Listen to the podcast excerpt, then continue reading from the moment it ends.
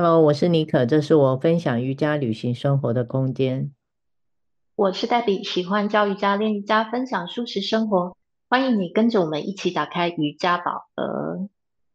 好，今天要来聊一个话题，关于情绪，不好的情绪来了要怎么办呢？黛比，你说说你会用什么样的方式来缓和，让自己情绪可以慢慢的荡下来一下？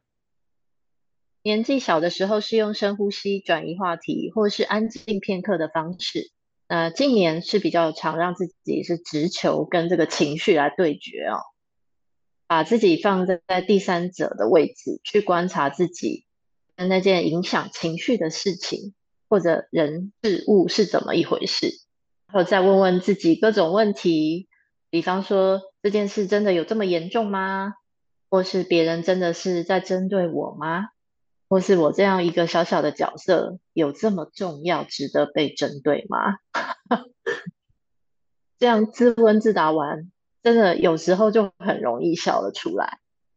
答案就是，我们其实很多时候没有那么重要到被针对，或是很多事情发展牵扯很多因素，也会造成是我们不乐于见到的情况。也很难追根究底去找出那个让你情绪不好的原因了。那就算找到了原因，还有那么重要，需要花这么多心力去追究吗？想应该很少人会像你这样去思考。很多时候，我想是心情会带动的情绪吧。就是你如果常常心情都还不错的话，就比较不会有太多情绪会突然冲上来，或者突然做出一些失控的行为。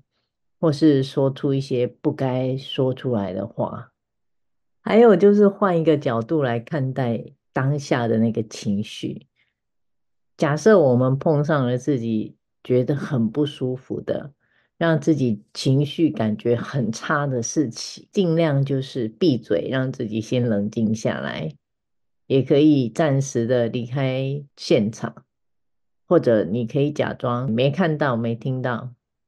再不然就是去找一个自己可以转移注意力、自己喜欢的事情，先去做一下，调整一下自己的心情，再回过头来思考一下整件事情的始末。对，这个建议蛮好的，特别是我们会碰上不如意，其实很大的几率是这个事情或影响的人物是我们无法克制的，所以一直钻牛角尖的去想或忧郁。也不会有任何的改变，对不对？本来生活的琐碎事物就是很多啦，不可能每一件事情都会如你的心意。我觉得重点是你不要去太鸡婆吧，很多时候跟你没什么关系的事情，你也不用太在意。真的跟你有关系的事情，我想也没有你想象中的那么多啦。然后或者是有一些事情。也不是一定非得按照你想的或者你想的剧本这样子的走，这样的想法就是很狭隘。那你当下很多事情你就会被框架住，也相对就是你会少一些同理心啊，好好的客观的去思考一些事情的发生的原因。如果我们能够换一个角度，别人为什么会这样？放在心里想，总不是一个最好的方法。那直白一点，就是你可以去对话了，询问一下对方。我觉得这是一个很好的方法，因为通常你会想得太复杂，其实根本就没什么。所以通常这样的步骤下来哦，我的经验就是会有一个还不错的答案，很好的答案啊。你会庆幸自己当初没有情绪迷走啊。因为你自己猜的答案，通常就是你预设了一个立场，那通常你也很奇怪，你就会无来由的会觉得人家不好。第一个想的答案通常都很差，但通常都是因为我们自己想出来的实在是有限，看得到的、接触到的也都是很片面的，所以在生活中有些我们以为不过是自己小脑袋想出来的而已啦。根本就不够客观。通常我们以为答案就一个，事实上还有好多其他的可能性啊。是呀，如果没有跟当事人或是事件发生的关键人物去聊，可能很多以为怎么样的预设立场根本不存在，那实际情况又是另外一套剧本，这样对不对？是啊，所以想那么多，我们就是暂时就是不要让自己不好的情绪走出来。不然事后清醒，真相大白了，我们还要很懊恼去收拾这个残局，也会后悔啦。自己的言行实在是有一点多余，忙了半天搞来搞去，猜来猜去的，对不对？哈哈，这个时候我我要举手，老师，可是情绪不出来会堵塞，怎么办？怎么办？我的建议啊，是情绪当然可以出来啦，因为。就正常、很实际的情况来说，每天 开心、欢天喜地，真的不是那么容易做到。那开头我有提过，当我们察觉到有点沮丧、不开心的情绪来了，不用急着把它赶走啊。那但是在众人面前，也不需要急着发言或是宣泄不满的情绪，可能可以像你一开始也提过的，找个安静独处的角落。那在公司的话，也许厕所或是会议室，那在家里跟家人可能可以先进房间，来看看这个情绪上升的自己，也许会流泪，或是生气的面红耳赤，或是甚至你心中会开始想要咒骂刚刚发生的事情或是人。那即便如此，我们试着用一个比较包容的心情去包容自己，告诉自己没有关系，因为在这样的情绪。在私人空间表达宣泄出来是很正常，也很健康的，所以接纳自己的情绪也是一门很重要的学问啊，不是很需要去藏着这个坏情绪，假装自己很好。那特别是像我这个年纪的成长过程，学校跟家长啊都不流行教育这些，我自己也是长大了，透过瑜伽练习。还有一些生活经验，生养孩子的过程，才开始慢慢一步一步学习的。当然啦，情绪当然要出来。我的意思是说，不要去伤害别人。当你情绪来的时候，你刚刚提到的一些建议的方式都很好啊。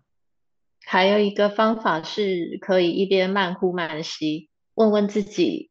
你纯粹看待事件的本身没有好坏，那这么激动的情绪到底需要花多少时间能平静下来？我们有没有这个必要火力全开，把能量、怒火都波及到身旁的人？这样的拿捏可能是很多人没有思考过的一种练习。慢慢的越练越习惯，会发现不仅仅火气降下来的时间缩短了。甚至慢慢的可以发现怒火不再那么容易冒出来了，那就恭喜你已经成为一个第三者观察的角色，可以慢慢的成熟、平稳、中立的看待每一个事件。对啊，这些建议要做起来不容易，能这样做的人也只是少数啊。不过我觉得这个就是要慢慢的去学习，因为。情绪来了，最好不要去伤害到别人，这是我想要强调的一点啊。所以就是要用透过不同的方式啊，我们可以不断的去练习，然后去调整。是的，这是一件知易行难的生活艺术，我自己也是常常都还在练习的过程当中。还有一点呢，就是在情绪来的时候啊。我们要尽量把伤害啊，就是降到最低哦。不妨多去想想，我们不是只是在发泄情绪，我们伤害的还有我们自己的身体，还有那个接收到你情绪的人，而且那个人可能就是你最喜欢跟最亲近的人哦。没错，特别我们的身体是情绪累积的一个载体。那现在有很多。文明病啊，查不出原因，不妨说就是情绪影响身体机能的不适或退化，是很多主要的原因。但是我们去医院挂号看一些门诊，其实就只能用单一的身体部位做检查。那很自然的很多病因都查不到呀。对，殊不知我们的情绪跟心中的忧郁的结一旦打开了，其实每天可以慢慢的让心情趋向稳定，笑口常开，吃得下，睡得着，还能练练瑜伽，就是最棒的解药了。听你这样一讲，诶，我都觉得我要来开讲我的脉轮瑜伽，就是这一套的理论，我还没来得及说呢。哎，我抢先曝光了是吧？